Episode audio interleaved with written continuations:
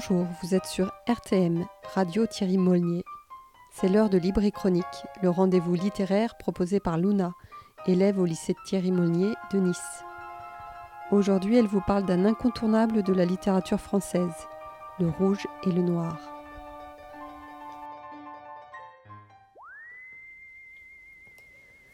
Oyez, oyez, cher auditeur, chère auditrice, amoureux des mots ou brebis égarés, je te souhaite la bienvenue sur cette nouvelle édition de Libre et Chronique.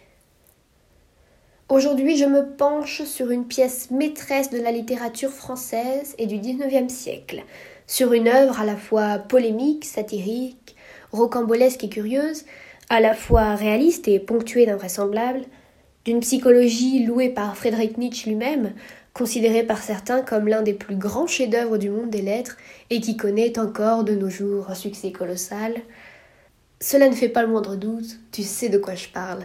Il s'agit du fameux roman Le Rouge et le Noir. Henri Beyle, aussi connu sous le pseudonyme de Stendhal, un écrivain réaliste et romantique majeur de l'époque, aux côtés d'Hugo et de Zola, pour n'en citer que deux, fait paraître en 1830 son second roman Le Rouge et le Noir.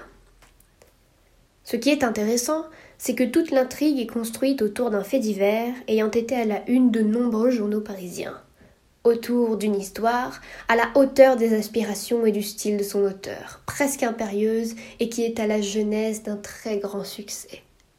Mais ça, tu le découvriras par toi-même. Le rouge et le noir, c'est l'histoire exceptionnelle de Julien Sorel, fils d'un riche paysan de Verrières, une petite ville provinciale. Julien, jeune homme cultivé et débordant du désir d'apprendre, est méprisé et violenté par sa famille, qui ne voit en lui qu'une créature faible et sans avenir. Dans la première partie du roman, Julien devient le précepteur des enfants de Monsieur de Rênal, le maire de la petite ville, et rencontre sa femme, Louise de Rênal, un être doux et maternel, naïf, gracile, qui va faire naître en lui une passion dévorante, ultime point de départ d'une course à la gloire et à l'ambition, à l'issue funeste. De Verrières et de sa liaison avec Madame de Rênal, Julien ira au séminaire, tiraillé entre son idolâtrie pour Napoléon Bonaparte, dans une France à la politique déchirée et changeante, et ses aspirations religieuses, puis entrera au service d'un marquis à Paris, dans la seconde partie de l'œuvre, où il entamera une deuxième passion tumultueuse avec la jeune Mathilde. Le rouge pour l'armée, la passion amoureuse, la violence de son caractère et son ambition. Noir pour la soutane d'ecclésiastique ou pour la mort, les lumières de l'auteur manquent aux conjectures et aux mystères de ce titre, qui reflète pourtant parfaitement les enjeux de la vie du jeune Sorel.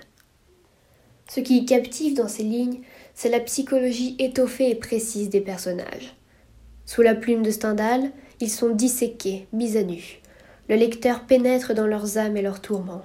Et pourtant, pourtant, une aura d'insaisissable persiste.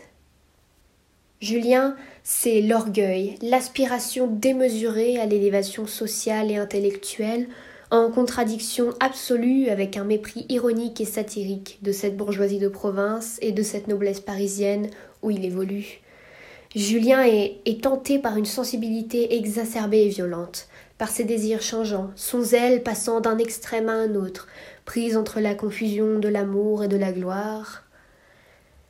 Cher auditeur, chère auditrice, il y a tant à dire, mais trop de choses qu'il me faut taire, car je ne voudrais pas, surtout pas, gâcher ta découverte. Il te faut plonger dans ce roman et te laisser pénétrer par sa justesse, sa fatalité et sa poésie provocante. Il te faut rire aux moqueries de l'auteur et à sa connivence avec Julien, garder le souffle suspendu jusqu'à la fin, la fin magistrale, la fin éclatante, qui dérange et qui apaise les nerfs éprouvés pendant cette lecture. Le style piquant et sans phare de Stendhal fait honneur à une histoire qui ne fait fi d'aucune limite ni d'aucune honte. Lecteur zélé, tu te sens épuisé par ces histoires sans conclusion, où les amours n'aboutissent ni à la chair ni aux aveux, et tu me demanderas, en toute bonne foi, le rouge et le noir? Oui, oui, sans préambule, sans hésiter, pour s'enivrer d'un peu de génie et beaucoup d'impétuosité.